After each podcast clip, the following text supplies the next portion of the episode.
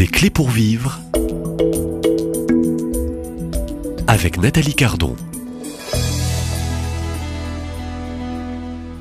Bonjour Gabrielle Viala. Bonjour Nathalie. Éduquer la conscience de l'enfance, c'est le titre de votre ouvrage aux éditions euh, Artege. Dans cette euh, deuxième entretien de cette deuxième série en ce temps euh, de carême, vous faites de nombreuses interventions et page 96, vous écrivez, mais vous allez aller peut-être un petit peu plus loin, vous intervenez donc lors d'une soirée pour les saints sur le thème de la chasteté. Donc c'est un échange avec des jeunes et vous donnez l'exemple et le cas donc de cette jeune fille catholique qui va en cachette prendre la pilule au planning familial. Puis malheureusement, cette jeune fille, vous décrivez qu'elle va s'abîmer dans les bras de nombreux garçons. Euh, pourquoi cet exemple? Donc, c'est une réalité. Euh, l'histoire se termine plutôt bien, mais c'est intéressant. Euh, vous n'avez pas peur face à ces lycéens de donner cet exemple et puis d'aborder ce thème? Oui, alors d'abord, je, donne cet exemple parce que c'est une amie, cette demoiselle qui, euh, qui a pris la pilule en cachette de ses parents.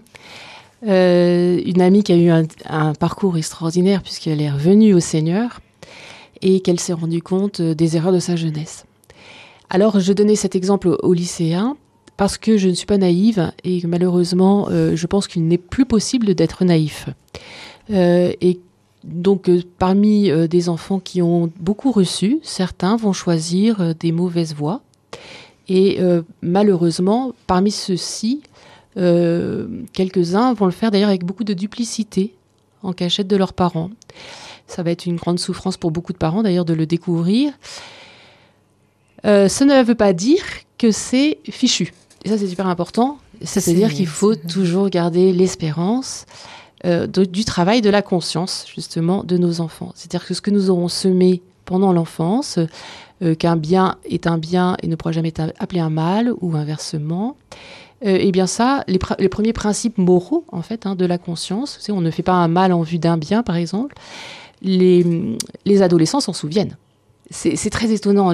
La, conscience est quelque chose de très étonnant parce que on peut avoir bien formé la conscience de nos enfants et avoir des enfants qui rejettent la vie morale hein, et la foi. Euh, on peut avoir cette Est-ce que c'est pas ce rejet n'est-il pas aussi le rejet aussi euh, d'un rejet des parents?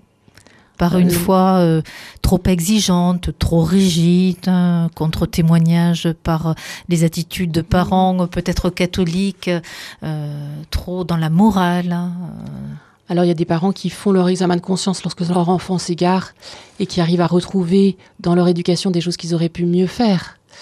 Euh, mais il ne faut pas aller trop vite non plus.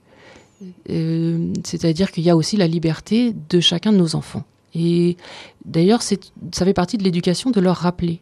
C'est-à-dire que de la même manière que mon, chéri ou ma chérie, je ne te contrôle pas, ce n'est pas moi qui vais quand tu. Alors pour l'instant, tu es à la maison, euh, ce n'est pas l'heure du goûter, je ne te donne pas le goûter maintenant. C'est-à-dire qu'il y a un cadre qui est nécessaire pour que les enfants grandissent bien, mais il faut, il faut qu'ils sachent qu'il y a un moment où ils devront répondre de leur conscience sans que maman soit là. Moi, j'aime énormément donner ce, je sais plus, c'est un proverbe chinois, c'est une fourmi noire sur un caillou noir dans la nuit noire.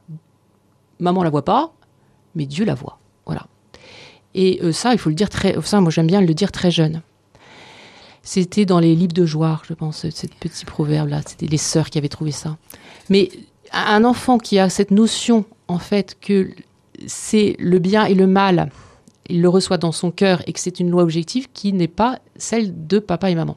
C'est un cadeau, en fait. C'est très libérateur. Et c'est aussi libérateur pour les parents. Parce que si un de vos enfants s'est gravement éloigné, euh, enfin gravement égaré, s'il fait beaucoup de bêtises, eh bien, euh, bien sûr, vous pouvez demander pardon des erreurs éducatives que vous avez faites. Mais nous avons tous fait ça. Hein. Mais il y a un moment donné, vous devez aussi reconnaître la liberté de votre enfant. Dans la parabole du fils prodigue, le père n'a pas fait d'erreur. Son fils veut avoir la moitié de l'héritage, il s'en va. Est-ce que vous avez vu à quel point euh, le père aime le fils et en fait, même le fils, lorsqu'il est avec ses cochons, dans, dans, la parabole, on ne voit jamais le retour de l'amour du fils vers le père. On voit à tous les moments de la parabole le père qui va vers son enfant, qui revient vers lui. C'est toujours, ça ne marche que dans un seul sens. Et euh, c'est quand même, moi je trouve que cette parabole de l'enfant prodigue est aussi euh, consolante pour nous, euh, les parents. Il ne faudrait pas penser que mon livre est culpabilisant. Je- J'espère qu'il ne le sera pas, en fait. Il rappelle que nous pouvons toujours répondre de notre conscience au Seigneur et qu'à tout moment de notre vie, il va venir nous aider. Je ne pense pas non plus que parce que nous sommes âgés et que nos enfants sont déjà grands, il n'y a pas des choses qui puissent être dites, des pardons qui puissent être donnés, euh, des retours. Et je pense aussi, surtout, c'est très très important, c'est que le bon Dieu, pas nous, hein, mais le bon Dieu, lui, euh, peut tirer du bien de tout mal. Voilà. Et en l'occurrence, euh, l'histoire de mon ami, parce que je reviens, euh, l'histoire de mon ami euh, est vraiment le signe de la miséricorde de Dieu. C'est-à-dire que mon amie, euh, elle, euh, elle aide aujourd'hui énormément de femmes à accepter leur cycle, à s'accepter comme femme, parce qu'elle est passée finalement par toutes ces structures de péché et qu'elle en a été meurtrie et que le Seigneur est venu la rechercher. Et donc elle le souhaite à, à- à tout le monde. Voilà.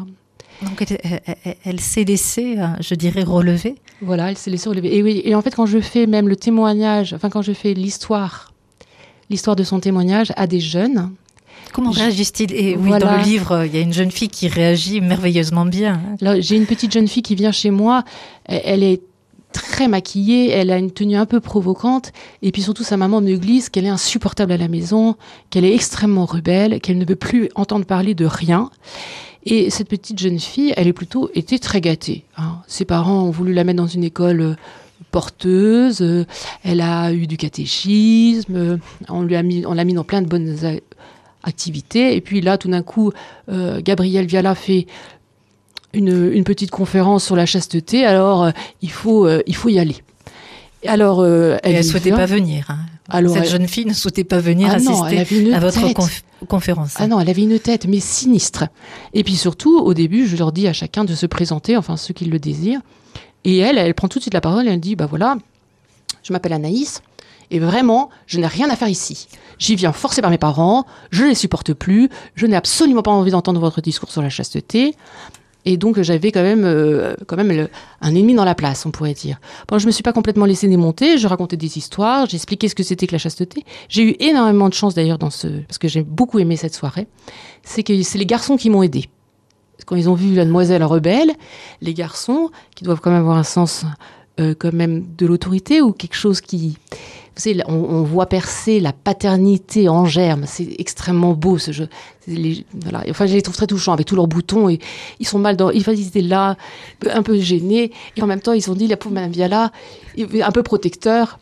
Il faut l'aider contre cette pauvre. Ils sont intervenus de quelle manière pour euh, Et ben en, en disant si si, moi ça m'intéresse justement. Moi, il y en a, il y en a deux d'ailleurs qui étaient deux garçons deux garçons ont dit moi c'est pas mes parents je suis venu en vélo euh, de moi-même à votre conférence et donc ça, ça vous aide, ces petites choses là ça vous aide parce qu'on on a Bah beau oui, être Gabriel Viala soi-disant hein. Gabriel Viala devant un public d'ados. euh, et ben ses petits souliers Hein comme tout le monde hein, parce que comme les parents quand on doit parler à nos enfants C'est peut-être un public euh, difficile, non Ah oui, oui, puis hein, il y a eu ma- des intervenants. hein, oui et puis il y a ma propre fille ma propre En fille plus, parce en qu'en plus, de ça le- Ah oui. c'est le- la Ah personne oui. la plus dure Ah à oui. qui il faut parler c'est sa propre fille c'est comme toujours pareil Bien sûr, voilà on est d'accord. Et voilà. Et Ouais. du coup, eh bien, cette Anaïs, elle m'écoute et elle fait toujours, elle fait quand même très, très rushée. Et lorsqu'elle écoute cette histoire de mon ami, eh bien, à un moment donné, il y a vraiment le cri de sa conscience et ça m'a vraiment éboustouflé. Elle m'a dit, et est-ce que?